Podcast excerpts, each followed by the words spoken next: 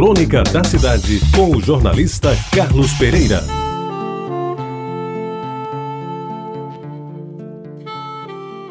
Meus amigos ouvintes da Rádio Tabajara, ela se chamava Rita, mas podia ser Antônia ou Josefa, nome de gente pobre. Quando a conheci, ela já parecia velha, embora sua identidade lhe atestasse ser mulher de 35 anos. Ela morava numa favela, me parece que na beira-rio, e podia-se dizer que era mãe três vezes.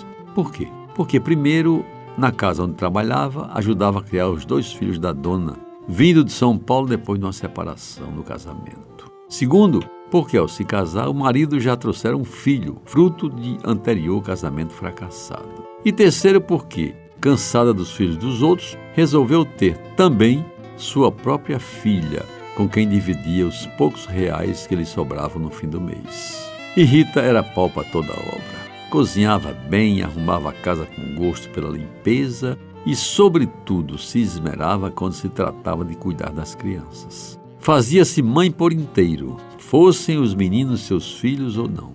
Não tinha cara feia nem enjeitava o trabalho. Estava sempre pronta a aceitar o reforço do salário na tarefa mais pesada de preparar o jantar especial ou ajudar no almoço de domingo de amigos e parentes da patroa. E se não era uma bela mulher, Rita mantinha um corpo saudável, sem gordura aparente, embora os vincos das primeiras rugas já teimassem a aparecer no rosto sofrido pelo rigor das necessidades de uma vida dura e difícil que enfrentou desde os tempos de menina, daquelas meninas que sequer têm o direito de conhecer os pais. Rita para lá, Rita para cá, ajudando, trabalhando, ganhando e usando os ganhos para fazer da filha o que ela não conseguiu ser, uma professora diplomada. E assim seguia na vida, sempre com um sorriso nos lábios, sem mágoas pela pobreza que Deus lhe deu, sem palavras de heresia pela sorte que não lhe bafejou. Pois bem, meus amigos ouvintes, um dia Rita foi ao médico fazer um exame de rotina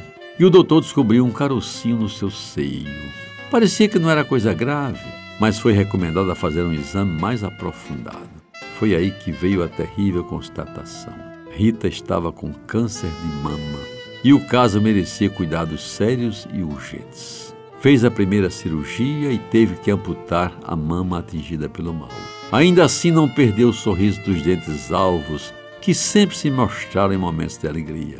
Só que agora era um sorriso triste, próprio de quem está sofrendo pelo que não merecia mas consciente do que está por vir. Foram poucos meses de intenso sofrimento. Quando a quimioterapia não conseguiu debelar a doença, que enfrentou com verdadeiro estoicismo. Seu corpo foi perdendo a forma e cada vez mais sobrava dentro do vestido. Os cabelos caíram e de noite, quando acordava sobressaltada, Rita só pensava na morte que estava a caminho e nas crianças que ia deixar órfãs. E foi defiando a cada dia que passava. E meus amigos, em menos de seis meses, finalmente descansou. A morte a surpreendeu com o mesmo sorriso nos lábios, que foi a marca registrada de Rita.